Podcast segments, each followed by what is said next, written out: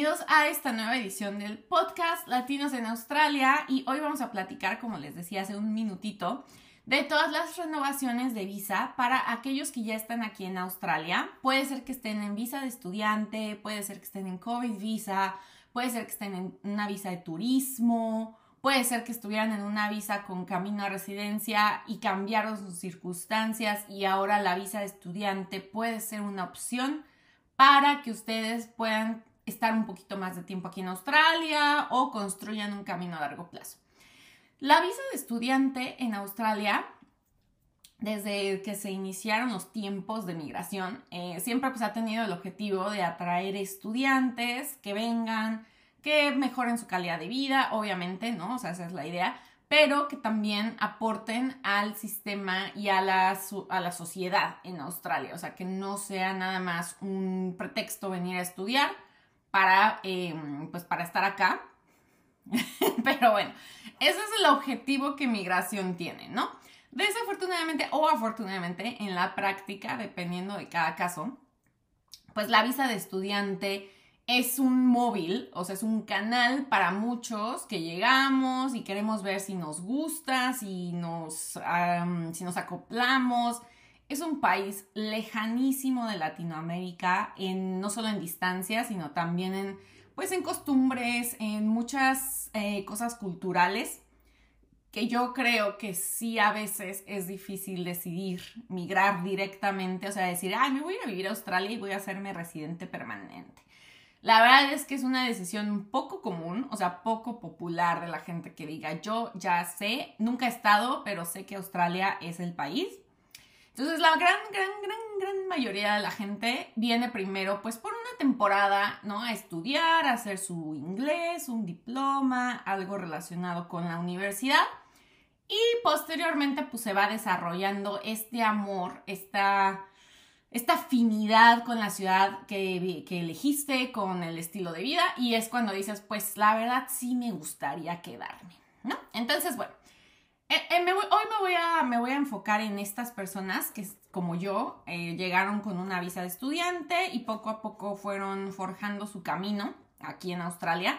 Así que déjenme sus preguntas, sus comentarios, bien buena onda, ¿verdad? No se vayan a manchar.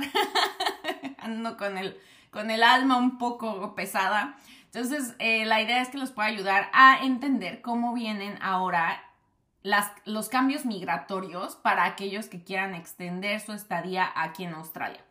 Lo primero que tienen que saber es que cuando tú ya tienes una visa aquí en Australia, puedes aplicar a una nueva, siempre y cuando cumplas con los requisitos de esa nueva visa, incluyendo la visa de estudiante. Por ejemplo, digamos mi caso.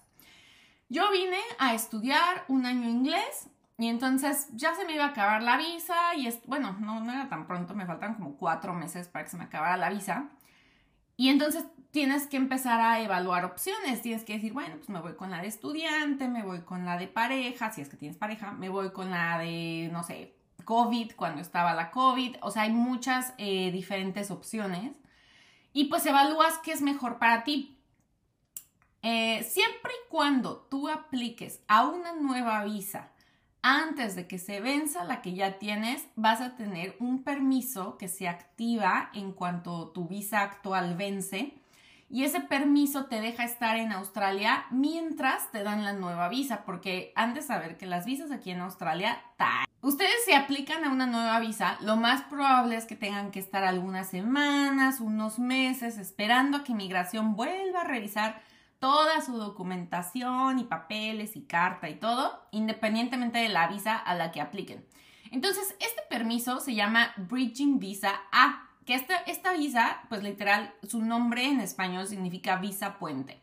O sea, es una visa entre una que va a vencer y una nueva que aplicas siempre y cuando lo hagas durante la duración de tu, de tu visa actual. Si tú dices, chin, se me venció la visa ayer y no me di cuenta, ya no tienes Bridging Visa A. En automático, si se te vence la visa, un minuto después de que se te venza, es más, un segundo después de que se te venza, tienes un estatus ilegal. Ya, no hay nada que hacer en ese sentido, estás ilegalmente en Australia Y sí puedes aplicar a otras visas, por ejemplo, la, la Bridging Visa E o I, que esa, la puente E te deja tener un poquito más de tiempo en Australia.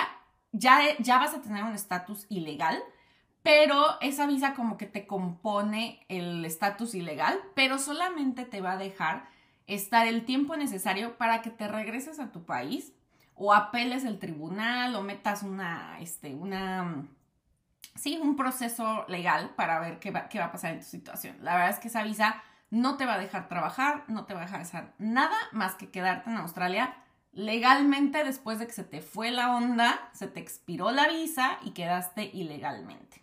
Vamos a poner un ejemplo.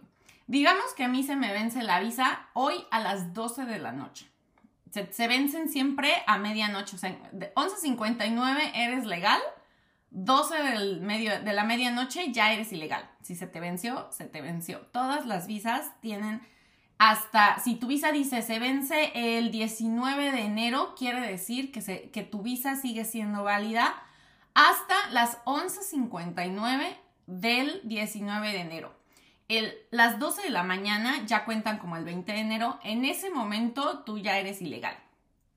Si no metiste otra visa. Pero supongamos que yo apliqué a mi visa nueva ayer.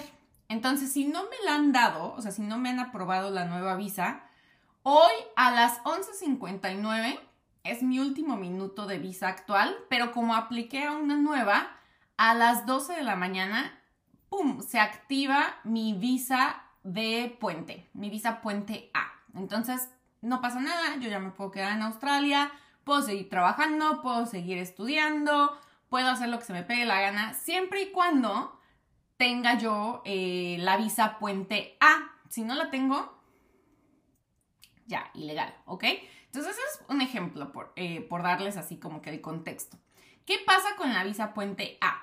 Solo puedes tener derechos laborales y de estudio si tu visa anterior tenía esos derechos. Por ejemplo, mucha gente viene con visa de turista y dice, ay, no importa, me cambio después a la de estudiante. Antes era muy fácil, chicos, la verdad es que antes era bien fácil, ahorita no está tan fácil porque el gobierno se dio cuenta que había mucha gente que abusó de la visa de turista para llegar barato, ¿no? y ya estando aquí, ahí se cambiaban a la visa de estudiante. Entonces ahora están siendo muy críticos con las visas de turista porque ya no quieren que la gente lo use como un brinco, o sea, un trampolín para llegar a Australia nada más y después cambiar de visa, ¿no? Entonces, bueno, digamos que tu visa ahorita, ahorita tú estás de turista en Australia y hoy se te vence la visa de turista. Pero no pasa nada porque tú aplicaste a tu visa de estudiante, o sea, ya hiciste todo el proceso, ya está cargada, ya está pagada, ya está todo. Entonces, hoy a las 11.59 de la noche se te va a vencer tu visa de turista. Pero con tu visa de turista no podías trabajar y tenías un periodo de tres meses solo para estudiar si querías estudiar. Pero no hay trabajo, no tienes derecho de trabajo. Entonces, ¿qué va a pasar? Si tú aplicaste a la visa de estudiante, hoy a la, bueno, mañana a las 12 de la noche, hoy a la medianoche, ¡pum! Se te va a activar tu Bridging Visa A, tu visa puente A, pero no va a tener derecho de trabajo porque asume o absorbe los derechos que tenía tu visa anterior, que es la de turista. Entonces, todo el tiempo que se tarden en aprobarte la nueva visa de estudiante a la que ya aplicaste, pues no vas a poder trabajar. Entonces, mucha gente se ve con ese problema de que la verdad es que en Australia nunca sabes cuánto se van a tardar en darte una nueva visa. O sea, puede ser un día, puede ser una semana, pueden ser 10 meses. Conozco gente que ha estado incluso todo el curso con la Bridging Visa. Se acaba su curso nuevo, dos años, y nunca les dieron la nueva visa. Entonces, es súper, súper, súper Em, incierto. Y pues bueno, eso tiene que ser porque al final Australia es un país que no tiene entrevistas para muchos países. Por ejemplo, en, Estados Unidos la visa pues, te implica ir a una entrevista. Aquí no, aquí es todo un tema de que ven tus papeles, si quieren los validan, te buscan en el registro de la escuela donde dijiste que estudiaste o si viajaste, ven si realmente has viajado a esos países. Si dijiste que no te han negado una visa, ven si realmente no te han negado ninguna visa, etcétera, etcétera, etcétera. O sea, Aquí la decisión de revisarte a fondo o no, o hacerlo rápido, depende del oficial migratorio que está atrás de la computadora y le llega tu aplicación y dice, a ver, vamos a ver esta. Entonces, pues se pueden tardar lo que quieran, ¿no? Em, obviamente, pues en ese tiempo, como les digo, si tú aplicaste una visa bridging, o sea, una visa nueva, te van a dar tu bridging y te puedes quedar con los derechos laborales de la visa anterior. Espero que eso esté claro. Cuéntenme, díganme si sí, si no, si está, me digo, ¿qué? ¿De qué está hablando? Entonces, bueno, díganme que si está claro. Luego, ¿qué pasa si ustedes, por ejemplo, vienen directo con una visa de estudiante, llegan, acaban su curso y ya se les va a acabar la visa que tienen ahorita? Bueno, pues es válido, o sea, es válido que ustedes quieran aplicar a un nuevo curso, quedarse un año más, hacer una maestría. O sea, Australia no te prohíbe el hecho de que te quieras quedar a estudiar más, pero sí se vuelve cada vez más cuestionado el por qué extiendes y extiendes. O sea, bueno, es otra, es otra cosa que tengo que explicar. Hay como que todo un set o una variación de términos para conocerle al proceso de sacar una nueva visa y quedarte en Australia. Nosotros decimos extender, pero en realidad no es que se extiendan. Las visas tienen una duración finita. O sea, si te dicen que se acaba el 19 de enero, ese día se acaba y no la puedes, o sea, no es como un, sistema en el que dices, oye, extiéndemela hasta el 25 de enero. No es posible.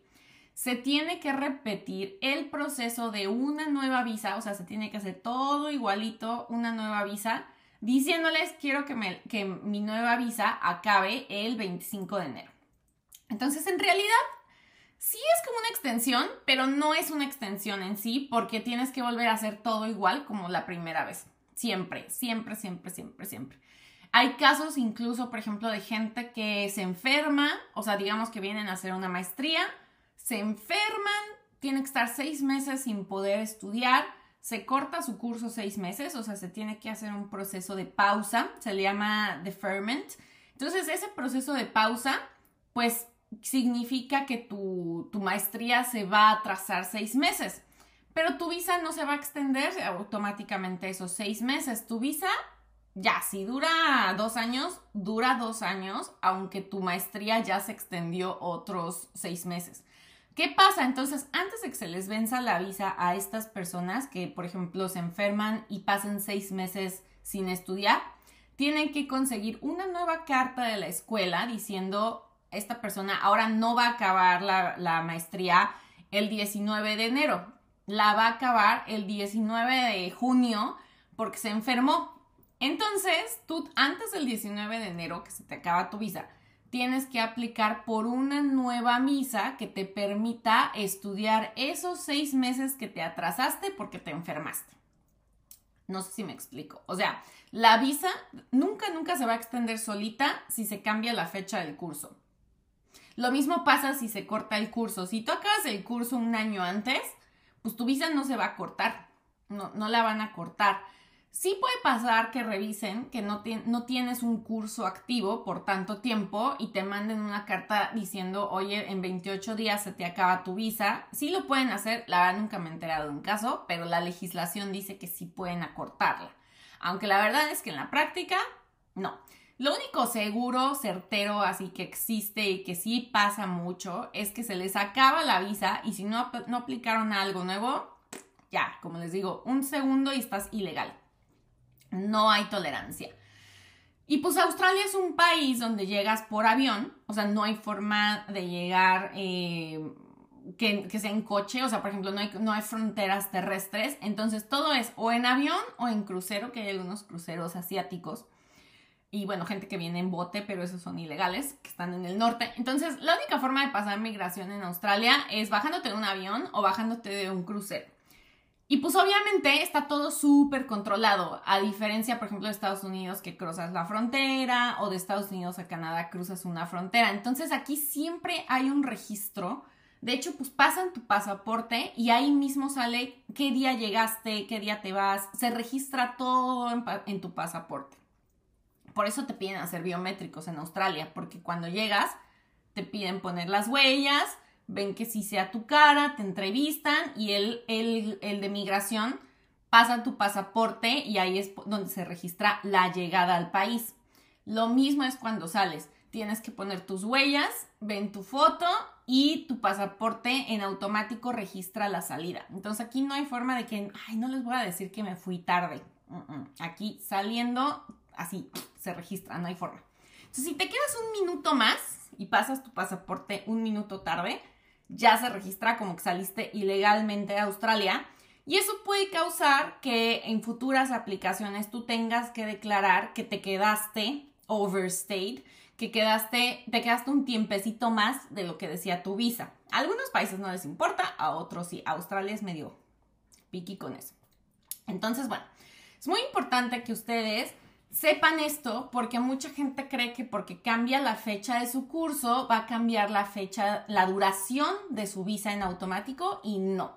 Ustedes tienen que actualizarle al, Departamento de Migración que hubo un cambio en su visa y hacer el proceso otra vez, como si aplicaran una nueva visa, para que la nueva salga con la fecha de su nuevo curso. Ay, sé que es como, ¿de qué está hablando? Pero bueno, cuéntenme si sí es un poco claro o no. La verdad, no sé cómo explicarlo un poco más fácil. Siento que estoy haciéndolo muy fácil, pero no sé. Ustedes díganme. Entonces, bueno, ahora, ¿qué pasa? Por ejemplo, tú dices, bueno, vengo por inglés seis meses, me gustó, la verdad es que siento que no llegué al nivel que yo quería, me gustaría llegar a un nivel mucho más avanzado, donde yo ya me sienta fluido, no me, no me molesta, por ejemplo, cambiar de un ambiente casual a uno más, más académico, o sea, donde me puedo desenvolver en inglés en cualquier ambiente, ¿no? Si ustedes quieren eso, se puede hacer se puede hacer. ¿Qué pasa? Pues tú al principio en cada visa le dices al gobierno, yo quiero estar aquí solo por seis meses y después me voy a regresar porque me están esperando en mi trabajo o tengo una deuda o no puedo vivir sin mi familia, no sé, cualquier cosa. Ustedes le dicen al gobierno sus circunstancias. Entonces, obviamente, para la siguiente visa, pues tienes que explicar muy bien por qué eso que dijiste ya no aplica tanto y te quieres quedar más, ¿no? Así de, es que yo no puedo vivir sin mi familia, bueno, pero te quieres quedar otros seis meses, entonces sí puedes vivir sin tu familia, cosas por el estilo, o sea, tienes que estar consciente que cada vez que tú aplicas a una nueva visa dentro de Australia, les estás diciendo, mejor si me quedo otro poquito, mejor si me quedo otro poquito, mejor si me quedo otro poquito.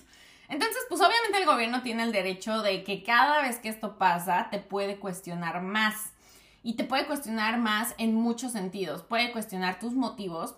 ¿Por qué si dijiste que tenías un trabajo que te estaba esperando, ahora pues ya no, ¿no? O, te extendieron esa espera, entonces tienes que subir una carta explicando, ¿no? Que en tu trabajo te están esperando, te, te extendieron el periodo de espera, o tienes que decir, por ejemplo, si en tu, en tu primera aplicación dijiste, tengo mucho dinero para estar en Australia, tienes que demostrar que sigues teniendo ese dinero y que no estás aquí por un tema económico. O sea, cada extensión de visa tiene sus puntos críticos en los que, por ejemplo, nosotros, yo evalúo qué tan difícil va a ser convencer al oficial migratorio y demostrar, porque todo lo que pongas en la carta para convencerlos tiene que venir con sustento. Pero también me ha pasado muchas veces que las visas están meses y meses y meses bajo revisión y pues no sabes si la persona realmente que está evaluando la visa está así con lupa viendo todo, validando que los documentos sean ciertos, que no hayas falsificado, hay un montón de cosas. Entonces, bueno, esto ha sido toda la vida, ¿eh? O sea, esto siempre, siempre ha sido igual. ¿Qué va a pasar? A partir de ahora, em, pues el gobierno se está endureciendo más con todo este tema de las renovaciones porque hubo muchos casos, no latinoamericanos nada más, de todo el mundo, de gente que venía a estudiar y pues extendía, vuelvo a lo mismo, aplica una nueva visa de estudiante, aplica una nueva visa de estudiante y así están por 5, 6, 7, 8 años aquí. Y pues al final eso, aparte de que no te lleva realmente a nada, porque Australia no es un país que te dé una residencia por tiempo, o sea, tú puedes estar aquí 15 años con visa de estudiante y no porque ya, ya cumplió 15 años vamos a darle la residencia, o sea, no, eso no pasa. Aquí en Australia te dan una residencia por mérito, por puntos, porque demuestras X cosa. Entonces, estar mucho tiempo en el país realmente no te sirve de nada, no te dan puntos por llevar tanto tiempo en Australia, o sea, no, realmente pues, solo estás quemando tu dinero y estás haciendo cursos que a lo mejor ni te sirven, no sirven de nada para ti, nada más estás haciéndolo como para estar y estar y estar. Entonces yo siempre les recomiendo que antes de, de extender visa, o sea, la primera es muy fácil porque ustedes pues van a venir por primera vez, pero la segunda, si su intención es migratoria, sean claros, primero decir, la verdad si me quiero quedar a una residencia permanente o más allá de ser estudiante cinco veces, que aparte cada vez cuesta y cuesta y cuesta y cuesta. Entonces sean claros y hablen con un agente migratorio que les explique qué, qué oportunidades, qué caminos o alternativas existen en su caso porque siempre de verdad me llegan estudiantes que me dicen, es que hablé con una agencia y me dijeron que estudie cookery porque está fácil y les choca cocinar y no se ven de chefs o no se ven de, ayudantes de cocina y acaban estudiando eso, no sé, gastando 20 mil dólares dos años y no lo, no lo van a hacer. Entonces, es muy importante que hablen con un agente migratorio. No, o sea, si hablen con una agencia educativa tipo yo, les voy a, les voy a decir, si yo veo que tienen así como que un perfil prometedor, yo no les voy a decir, estudie este curso Nada más por eso. Yo los voy a mandar con un agente migratorio que de una vez les diga si sí se puede hacer una, un camino a largo plazo para su residencia permanente y si tienen que estudiar algo, el agente migratorio los regresa conmigo o con otro agente, no sé, educativo. Y ahí sí nosotros les ayudamos a cotizar los cursos específicos, específicos que les van a ayudar a lograr esa residencia permanente yo no, yo no me voy a meter a decirte, mira, cookery es más fácil y te dan la residencia en tanto, porque no lo sé. O sea, yo no soy agente migratorio. Yo sí me dedico a, cotizar escuelas, pero no te puedo garantizar que esa escuela te va a dar una residencia, ¿ok? Bueno, ese curso más bien. Entonces, pues mucha gente aquí estuvo así, sí, como que haciendo cursos de, ay, ahora voy a cambiar a esto, y ahora voy a hacer yoga, y ahora voy a hacer este, un diplomado de negocios, y ahora voy a hacer carpintería. Y así estuvieron porque nunca hablaron con un agente migratorio. Y entonces quemando y quemando y quemando cursos. Y la verdad es que al final ni llegaron a nada, ya se les pasó la vida, llevan aquí, no sé, 39 años de edad y ya no pueden hacer nada. Entonces, hablen desde el principio, si ya tienen un nivel de inglés bueno, ya, vean qué caminos migratorios permanentes tienen, porque el primer step, o sea, el primer paso para que ustedes puedan migrar es tener un buen inglés. Si no lo tienen, síganle invirtiendo a su inglés. Si no tienen un buen nivel de inglés, no se cambien a un curso de liderazgo, no se cambien a un curso de negocios, porque lo, más importante que necesitan tener para hacer puntos a una migración permanente es un inglés muy bueno. O sea, estoy hablando de un IELTS 7758. Entonces, eso es lo más importante. Ahora, como les decía, pues había muchas ocasiones en las que los estudiantes se cambiaban y cambiaban de curso y pues llega un punto en el que ya se topaban con pared porque ya como le explicas a migración y ahora quiero hacer esto y ahora quiero hacer aquello. Entonces, bueno, ya llega un punto en el que te la rechazan, te dicen, no, ya estuviste mucho tiempo aquí, ya, bye. Entonces, bueno, lo primero que les quiero enseñar es que, bueno, eh, de acuerdo a la página que les enseñaba de Hire, digo, perdón, Insider, Insider Guys, hay un, hay un artículo que sacaron muy bueno que resume las 10 cosas que pasan o que están pasando ahorita para los estudiantes internacionales en 2024. Entonces, la primera, pues que ya todo el mundo sabe, los que no sabían se los comento, existe ya la limitante de trabajar un máximo de 48 horas por quincena. ¿Ok? Eso también ya también aplica, también aplica a los, de, a los trabajadores de Age Care, que son asilos. Y esta, esta excepción se acabó el 31 de diciembre. O sea, antes ellos sí todavía podían trabajar ilimitado, pero ahora sí ya, ya lo quitaron, ¿no? Entonces, bueno, tú todavía puedes trabajar ilimitado en, este, en los study breaks y en holidays. O sea, esto todavía aplica.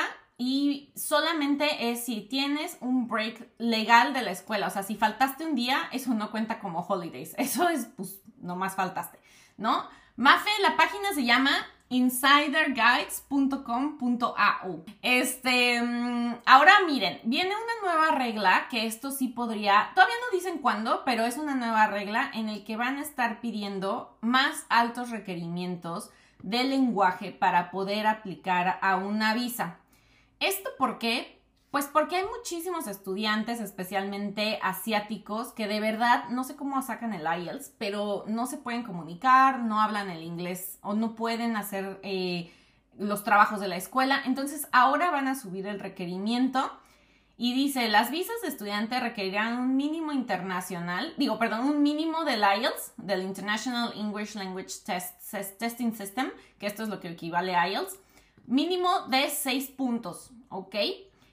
Eh, mientras que la visa de graduado ahora va a tener que tener un 6.5. Antes, la visa de graduado, que es la que te dan o a la que aplicas después de haber acabado ciertos cursos, antes te pedía 5.5, ahora va a ser 6.5. Em, dice, minimum scores for other language tests will likely change as well. Así que algunos otros mínimos de otros exámenes van a cambiar también. Quiere decir que estos son los exámenes equivalentes, por ejemplo, el PTE, el Cambridge, o sea, van a subir también los niveles, ¿vale? No solo el IELTS, sino que otros también. Y bueno, esto hay más información ya en el departamento de Home Affairs. Por eso me gusta esta página, porque la verdad es que también siempre te manda a la fuente oficial, ¿no? O sea, no nada más a, ¿cómo se llama? al chismecito, sino que sí te da la la liga, bueno, aquí no me voy a meter a, verlo porque ya está el resumen ahí, pero para que vean que sí existe. Ahora, lo que hablaba el otro día de Higher Financial Proof Requirement, o sea, te van a requerir eh, demostrar más capacidad financiera. Esto es, pues, porque muchos se dieron cuenta de que los estudiantes venían aquí, no tenían suficiente dinero, acaban pagando rentas con ocho personas en un cuarto. O sea, les hablo de estudiantes de todo el mundo, no, no latinos, porque la verdad es que sí compartimos cuarto, pero por ejemplo, gente de Pakistán, la India, viven ocho en un cuarto. O sea, es impresionante. Entonces el gobierno pues se dio cuenta de eso y ahora van a ser mucho más estrictos en que te piden demostrar que tienes dinero para vivir aquí. Lo más importante es que tienes que saber que el, mínimo ahora para vivir un año en Australia se incrementó a 24.505 dólares o más, dependiendo de tu caso. A esto pues hay que agregarle los costos del curso, de viaje, del seguro. Entonces, bueno, esto es lo primero que tienes que considerar. Eh, como dice acá, este incremento eh, pretende asegurar que los estudiantes internacionales tienen los suficientes fondos para cuidarse durante su tiempo en Australia, o sea, para hacerse cargo de, ellos mismos eh, durante su tiempo en Australia. Ahora, va a haber un incremento de visas, de costo de visa, que ya fue en julio, pero va a volver a subir en julio de este año, eso siempre es normal. Los costos, de hecho, aquí no están actualizados bien. La visa cuesta 710 para estudiante, entonces ahí no sé esos 15 qué onda, pero bueno, son 710. esta no me la voy a saltar porque la verdad no, no sé muy bien. Dice Priority Processing, o sea, em, procesamiento prioritario, aplicar a, aquellos que quieran estudiar en un, un provider, este, un proveedor internacional clasificado como Evidence Level 1. Esto es una clasificación del gobierno que tienen para las escuelas. Entre, entre más visas rechazadas y más estudiantes falsos y más estudiantes chafones tenga una escuela, esto se refiere al número de gente que se reporta por inasistencias y demás. O sea, entre menos estudiantes de calidad tiene una escuela, más bajo es su ranking migratorio. Entonces, si tú estás en una escuela de nivel 1, quiere decir que, es una escuela que ante migración es de buena calidad. No es que sea una escuela cara o no es que sea una escuela con premios, simple y sencillamente es una escuela que se preocupa o que tiene estudiantes que cumplen con las regulaciones y las condiciones de su visa. Eso es una escuela de nivel 1. Entonces, lo que dice esta regla pues, es que se va a priorizar el procesamiento de visas de personas que vayan a la evidencia o en escuelas de evidencia 1, de nivel 1, perdón. Entonces esto pues realmente no es mucho de ustedes, al final escogerán la escuela que escogerán y dice que son solo aplicaciones que son fuera de Australia. O sea, las que están aquí adentro, no, las renovaciones no aplican. Ahora, este es un cambio súper fuerte que sí les impacta a las personas que tienen pensado renovar visas o que están haciendo ya una maestría o un bachelor, porque actualmente el gobierno te permite aplicar a una visa de graduado que se llama Temporary Graduate Subclass este, 400, ¿qué? 485. La 485, la 485 es una visa que te permite tener working rights después, o sea, trabajo, ¿cómo se llama? Permiso de trabajo después de haberte graduado de ciertos cursos. No todos los cursos te dan esta, esta posibilidad, ¿ok? Entonces, hasta, hasta ahorita, tú puedes aplicar a esta visa después de graduarte, por ejemplo, de una maestría de dos años, siempre y cuando seas menor de 50 años. Pero la nueva regla dice que solo vas a poder aplicar esa visa si eres menor de 35 años, o sea, hasta 35 años. Esto, pues todavía no dicen cómo lo van a hacer, porque la verdad, imagínense la cantidad de gente ahorita que está arriba de 35 años estudiando su maestría, porque generalmente, pues, pues te tardas en ahorrar, ¿no? Para, para pagar una maestría de este costo, que estamos hablando de por lo menos 40 mil dólares pues generalmente no es gente de 28 años, ¿verdad? Generalmente son personas arriba de 35 que han ahorrado toda su vida o que les empezó a ir bien después de los 30. Entonces imagínense cuántos hay que no van a tener acceso a la visa de posgraduado, que generalmente es donde recuperas tu inversión porque trabajas dos años tiempo completo, ya en un nivel un poco más profesional no, no trabajos de limpieza y demás, sino que ya tienes acceso a otro tipo de trabajos. Entonces, imagínense la cantidad de gente que se va a quedar sin esta visa que está actualmente estudiando. Está cañón, está de verdad que ha, ha levantado mucha controversia y pues los que estamos en la educación, en la industria, pues estamos tratando de demostrar o de presentar evidencia de que al final no cambia nada si tienes 35 o 50 años. O sea, da igual, no, no entendemos mucho por qué 35 años, o sea, está muy baja la edad, pero bueno, todavía no han dicho a partir de cuándo. Entonces, esta es algo que tenemos que seguir monitoreando. Y quiere decir que si ustedes han estado aquí extendiendo concursos que no te dan derecho a una visa de, graduado y ya tienen 33, para el momento que acaben su maestría, pues van a tener 35 y probablemente ya no van, a, no van a poder aplicar a esta visa de graduado. Así que hoy es el momento en el que tienen que hacer sus extensiones de visa súper conscientemente. No pierdan el tiempo. Igual van a gastar un dinero pagando cursos. Entonces, pues váyanse por algo que les sirva, que no les haga perder el tiempo. Eso es, eso es como mi mensaje, porque de verdad que ahorita el tiempo va a ser oro. ¿No? Entonces, no sabemos cuándo se va a implementar. No sabemos, pero va a estar. Y luego viene la parte de todo esto de las Students Guardian, que esa no sé qué onda, la verdad, les digo que no sé bien eso qué onda. Y viene la parte de cómo se van a procesar las visas, o sea, cómo van a dar ahora el, el visto bueno para demostrar que eres un estudiante genuino, que probablemente va a haber un test, o sea, va a haber un examen, va a haber que te van a, te van a pedir que demuestres que sabes lo que es ser genuino, etcétera, etcétera, etcétera. Entonces, cuando se implemente ya ahora sí, nos van a pasar esta hoja con el cambio, ay, espérenme, aquí está, con este cambio de la visa de los 35 años. O sea, va a pasar, déjame decirte, lo más probable es que va a pasar. Entonces, pues no nos han dicho cuándo y cuando pase ahora sí oficial, oficial, nos van a dar una hoja como esta, que ya es la del Departamento de Migración. Entonces, cuando esa sea, pues ya, ya me verán aquí hablando en el live. Pero los quiero ir preparando porque esto se ve muy factible. O sea, yo diría, sería un milagro que dijeran no, siempre no. Entonces, lo más probable es que sí.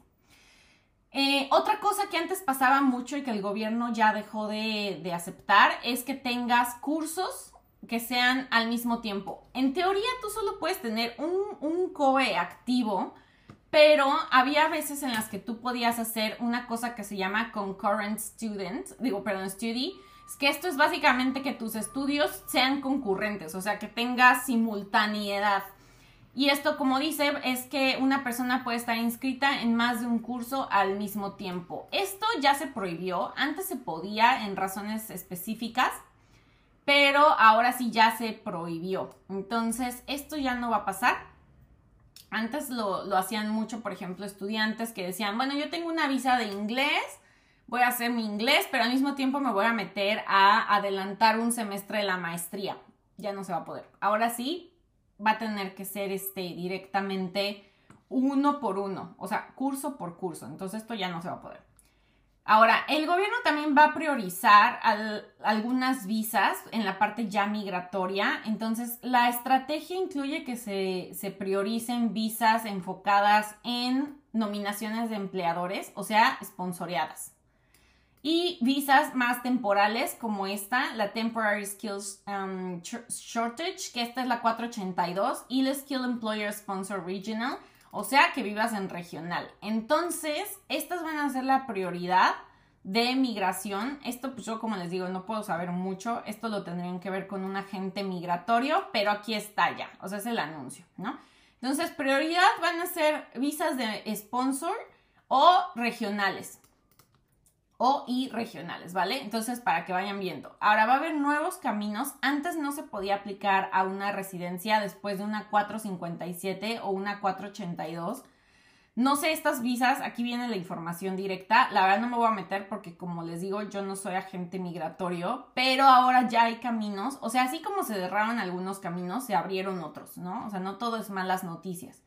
Entonces vale la pena que ustedes revisen, si ya tienen buen inglés y se quieren quedar más que estudiar un curso, yo les diría, fíjense, y, y mi chamba es vender, ¿eh? O sea, yo vendo cursos, pero honestamente vale la pena que hablen con un agente migratorio porque a lo mejor no tienen que estudiar a lo mejor se pueden ir a una de estas visas y pueden hacer su camino mucho más sencillo. Entonces, chequen, no le, no le tengan miedo a invertirle a un agente migratorio. Al final puede ser una muy buena inversión.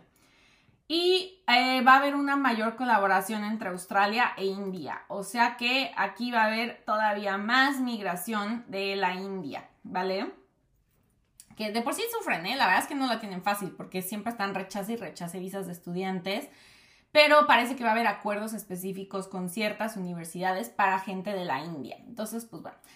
Eso es lo que ha pasado del gobierno. Eh, también se va a ver, no sé si me la pasé, pero hay una cosa que se llama hopping, em, course hopping, que significa que el gobierno ya no quiere que la gente esté brincando de un curso a otro. A ver, déjenme ver si lo encuentro acá. Espérame. Course hopping visa.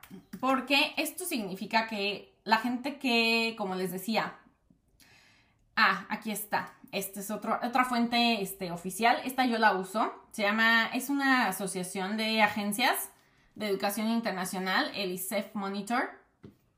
Entonces, bueno, el gobierno también está atacando o bueno, está tratando de hacer una limpieza de los colegios malos, especialmente colegios que son enfocados en cursos vocacionales, porque pues pasa mucho, pasaba y sigue pasando, que los estudiantes, por ejemplo, eh, pasan de un, de un, curso a otro o como en muchos casos se da, por ejemplo, en, en países como la India y Pakistán, llegaban con una maestría o sea, aplicaban a su visa con una maestría carísima y ya estando aquí con la visa aprobada y todo, decían, no, pues ya siempre no quiero hacer la maestría, me voy a un curso chafa y se la pasaban trabajando todo el tiempo. Entonces, pues el gobierno detectó esto y ya no se va a poder. Eh, esto pues afecta, la verdad, en muchas, en muchas eh, cosas, no, tan, no todo malo, Afecta en que, bueno, obviamente se van a poner mucho más estrictos con el criterio de dar la visa, porque realmente van a ver que te quieras ir a esa escuela, no que nada más la uses para llegar. Y la segunda razón es que la buena, la buena noticia más bien es que esto va a hacer que las, las escuelas mejoren, o sea, que la calidad de los cursos vocacionales mejore, van a estar así súper a la mira de escuelas chafas, patito, y pues bueno, esto para los que vienen aquí utilizando la visa de estudiante para, trabajar no es tan buena noticia, pero pues así va a ser. Así va a ser. Va, a tratar de que se va a tratar de que la educación cambie y mejore porque Australia ha visto que su, reputación, digamos, bajó muchísimo a raíz de estos problemas. Entonces, esto es lo que no está tan, tan claro todavía cómo, cómo se va a aplicar, pero ya lo van a hacer. Entonces, todo esto, chicos, todo esto, todo esto se engloba en una sola cosa que es el gobierno lo que quiere es que la visa de estudiante recupere su genuinidad. O sea, que quienes apliquen a una visa de estudiante realmente quieran estudiar, no la usen para venir a trabajar. Me voy a regresar a mi hojita oficial. Espérenme tantito, ¿eh?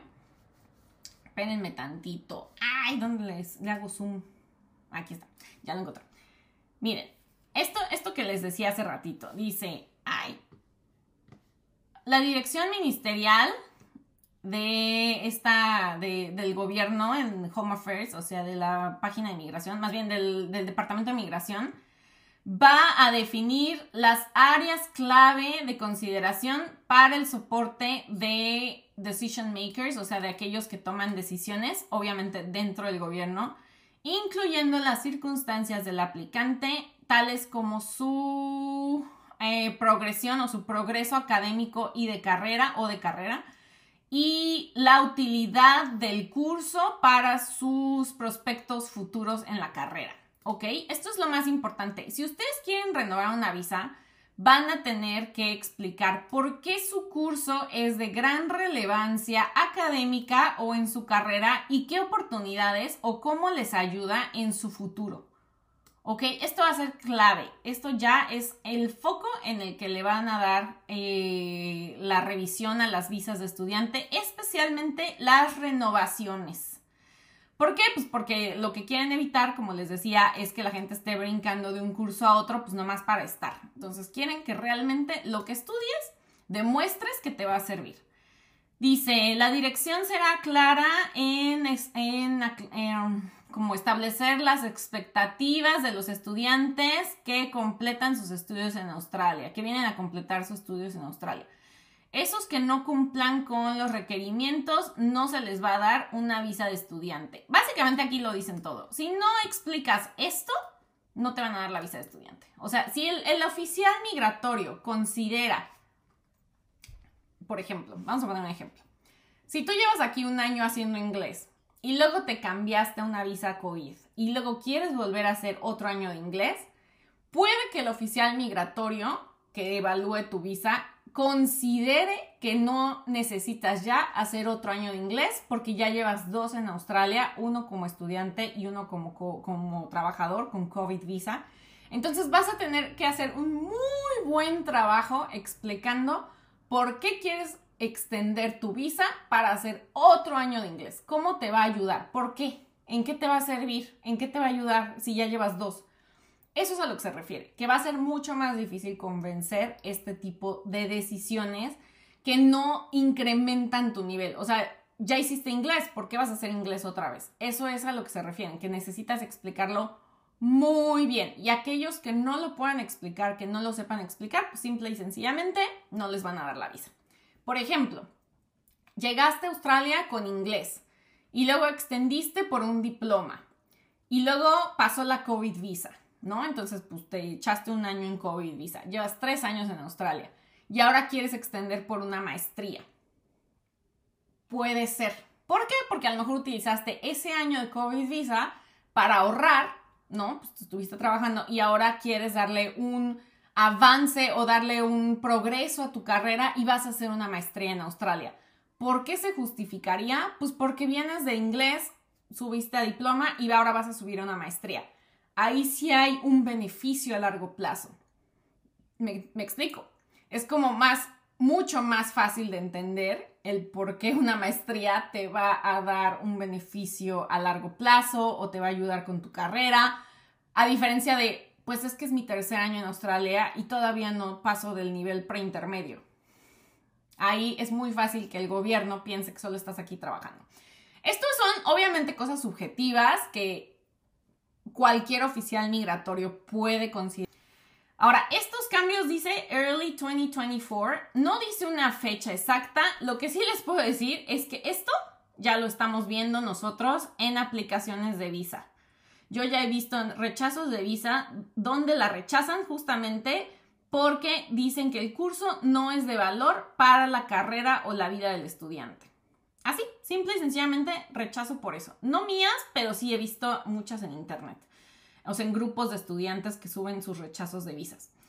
Ahora dice, em, la, Dirección Ministerial de Estudiante Genuino eh, aplicará a estudiantes y tutores de estudiantes, bueno, aplicaciones de estudiantes y tutores de estudiantes hechas en o después del día de commencement, que como dice aquí, to be determined, o sea, todavía no está determinado, pero realmente ya hay muchos que lo están aplicando. Em, la visa de estudiante, la aplicación de visa de estudiante con eh, la forma en la que se hace, o sea, el formulario en internet, los cambios serán reflejados para, em, digo, perdón, reflejarán más bien la información requerida para el requerimiento, bajo el requerimiento del estudiante genuino, incluyendo la aplicación, no, espérate, ay, perdón chicos, ando medio mal hoy que es viernes, incluyendo el conocimiento del aplicante de, ay, a ver, esperen, ayúdenme a traducir, Dios mío, including the applicant's knowledge of, an interest in the chosen course. O sea, incluyendo el conocimiento y el interés del aplicante sobre el curso de estudio elegido y una declaración que confirme que el aplicante, o sea, understands that what it means to be a genuine student, entiende qué significa ser un estudiante genuino, eh, understands and intends to comply with their visa conditions, entiende y, va a, cumplir con las condiciones de visa de estudiante and understands that post-study pathways to permanent residency are, residence are limited. Y que el estudiante va a tener que declarar que entiende que los caminos posteriores de estudio a una residencia permanente son limitados. Esto es muy importante, chicos, que duele, duele, pero es algo que tenemos que entender. A Australia no le interesa que toda la gente que venga a estudiar se quede. No le interesa. A ellos no les interesa. A ellos les interesa que solo los que vienen a estudiar y que aporten al país tengan una residencia. No todos. Si ustedes vienen aquí nomás de cleaner, miren, de esos hay muchísimos. Por eso obviamente no hay caminos de residencia para limpieza, porque pues vienen miles de estudiantes todos los años y eso se llena. Solamente aquellas personas que realmente aporten al país van a poder tener un camino migratorio. Yo sé que esto duele, yo sé que esto es algo difícil, pero así es. Así es desgraciadamente aquí en Australia, ¿no? Ahora dice, todos estos cambios serán comunicados a todas las partes, incluyendo el sector de educación internacional, eh, el mercado de estudiantes internacionales y bueno, será, será con tiempo de anticipación para que, para, su aplicación, para que su aplicación entre en efecto. El departamento buscará asegurar la accesibilidad de información una vez que los detalles estén finalizados. Ustedes considérenlo como que ya está pasando porque así están evaluando muchas visas, ¿vale? Entonces, esto es lo que les quiero decir para los que van a renovar la visa. Lo más importante que tienen que considerar es que si no hacen algo de valor, o sea, si no hacen un curso de valor, tienen que estar preparados para un rechazo de visa. Si no demuestran que tienen fondos y no están aquí nada más para trabajar, deben de estar preparados para un rechazo de visa. O sea, no estoy diciendo que va a ser sí o sí, no estoy diciendo que, o sea, que van a rechazar todas esas visas, tal vez no, porque depende de las circunstancias de cada quien. Pero entre más sólida sea tu aplicación, ¿qué quiero decir con sólida? Que tengas fondos, que tengas lazos a tu país, que tu curso realmente sea de valor para tu carrera, eso es tener una aplicación sólida. Si no tienes algo de eso, ya no es tan sólida. Entonces tienes que estar preparado para que puede que te la rechacen. Puede que te la rechacen. No estoy diciendo que te la van a rechazar. Puede que te la rechacen porque tendrían bases para rechazártela. No tiene fondos, rechazada. Puede ser. o no vemos que tenga lazos para regresarse a su país y sus circunstancias en Australia son mejores, puede que te la rechacen. O no vemos que el curso sea de valor para su futuro, puede que te la rechacen, ¿ok? Entonces, esto es a lo que me, a lo que me quería enfocar con las renovaciones de estudio. Súper importante, chicos, no renueven por renovar con cualquier cosa. Denle tiempo, pensamiento, hablen, no escatimen con hablar a un agente migratorio de calidad, porque muchas veces van a ahorrar miles de dólares con el hecho de invertirle unos 100, 200 dólares a una cita con un agente migratorio que realmente te diga qué hacer. Para eso están, no los agentes educativos. Los agentes educativos no estamos para decirte qué hacer. Los agentes educativos estamos para darte cotizaciones, ayudarte a decidir qué escuela es mejor, qué curso es bueno para ti en tu futuro, eso sí, no migratorio, sino, por ejemplo, ah, yo soy arquitecto, pues oye, no veo como que arquitectura vaya muy de la mano con yoga, entonces, no, o sea, como que... Pero si quieres hacer yoga, pues haz yoga, o sea, yo no tengo ningún poder de decisión para decirte no. Mientras que un agente migratorio sí te va a decir, si eres arquitecto y quieres hacer yoga, no hay camino migratorio. ¿Explico, ¿Me explico la diferencia? Si tú me dices a mí, yo quiero hacer yoga aunque sea arquitecto, pues si tú quieres hacerla, mira, tu problema, yo te ayudo a cotizar las escuelas, yo te ayudo a ver qué cursos están bonitos, padres, todo, pero no te voy a ayudar diciéndote si es migratorio o no. Así de fácil, ¿ok? Entonces, no escatimen, inviértanle a un buen agente migratorio porque muchas veces creemos que la gente que estamos para dar información no deberíamos de cobrar. No, hombre, todo esto, chicos, implica mucho tiempo, mucha lectura, mucha preparación, mucha investigación. Es tiempo. Y vale la pena invertirle a alguien que se toma el tiempo de hacer todo este trabajo. O lo pueden hacer ustedes gratis, pero pues hay que entender la regulación y hay que entender muchas cosas que toman tiempo. Entonces, bueno, chicos, pues esa es la, eso es básicamente el, el podcast de hoy, ¿no? Vamos a ver qué, qué preguntas tienen. Déjenme ver qué preguntas tienen. Rihanli Yas dice nice. I hope so. Em, ¿Crees que habrán complicaciones para los que tenemos visas que hoy queremos pasar una visa de estudio? Sí, sí creo que va a haber. Y justo como lo, lo dije, va a depender mucho de que escojas un curso bueno, que te aporte a tu carrera, que te aporte en tu futuro, que tengas fondos y que demuestres que tienes lazos en tu país y que no estás usando la visa de estudiante nada más para quedarte en Australia. Entonces sí, sí creo que va a haber complicaciones. Lo siento chicos, se los tengo que decir. Sai, ay mi Sai, ¿cómo estás? Hola Pau, como sabemos que las escuelas son buenas y que han sido, ¿cómo sabemos? Ah, ya. ¿Cómo sabemos que las escuelas son buenas y que han sido certificadas por Australia? Después de un filtro que Australia está haciendo con las escuelas. Miren, el ranking de, escuelas siempre ha existido. O sea, esto no es nuevo, el nivel 1, el nivel 2, etcétera. No es una publicación, no es información pública, no es algo que ustedes puedan encontrar en internet. Muchas escuelas que son nivel 1 lo dicen porque pues, es algo bueno, ¿no? Entonces, si tú le preguntas a una escuela qué nivel de educación eres, te van a, te tienen que decir la verdad, te van a decir nivel 1, nivel 2. Entonces eso a ti te va a dar una guía. Son, eh, es un poquito el procesamiento, o sea, un poquito la explicación, si a ustedes les interesa conocer el marco de, de evaluación que considera Australia para las visas de estudiante, existe esta cosa que se llama Simplified Student Visa Framework, o sea, el marco de visas de estudiante simplificado que son eh, básicamente es un marco de referencia para que el proceso de aplicación de la visa sea un poquito más fácil para aquellos que son estudiantes genuinos.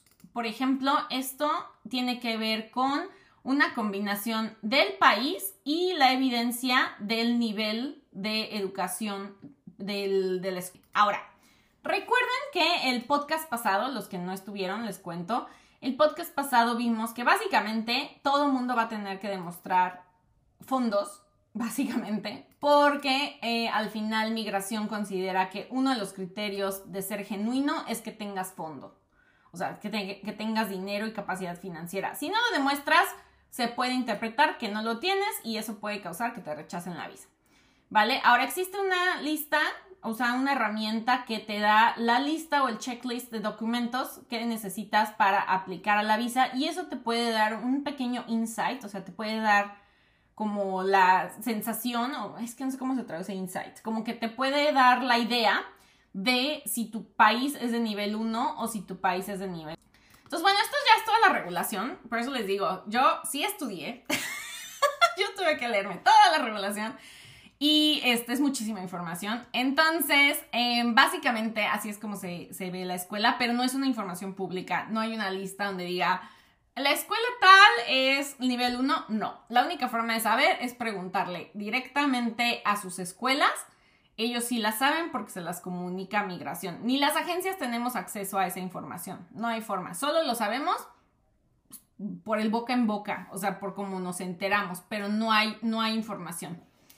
¿Vale? Entonces, pues bueno, chicos, ya los voy a dejar, ya son las 3 y ya es tardísimo para ustedes, así que espero que esta información les haya sido de utilidad, como siempre. Ya saben, si van a renovar sus visas de estudiante, tómense el tiempo de investigar, inviertan en algo que les sirva, no lo hagan al aventón, porque ahora va a estar más complicado y se va a cuestionar más, mucho más. Mi Mari, te mando muchos besos, que tengan bonita noche y nos vemos a la próxima. Ah, ya saben que si quieren hacer cita, está el link en mi biografía. Ahí le ponen agendar cita para que yo les cuente cómo está la situación de acuerdo a su caso. ¿Ok? Es su caso nada más. ¿Ok? Cuídense, un beso. Bye.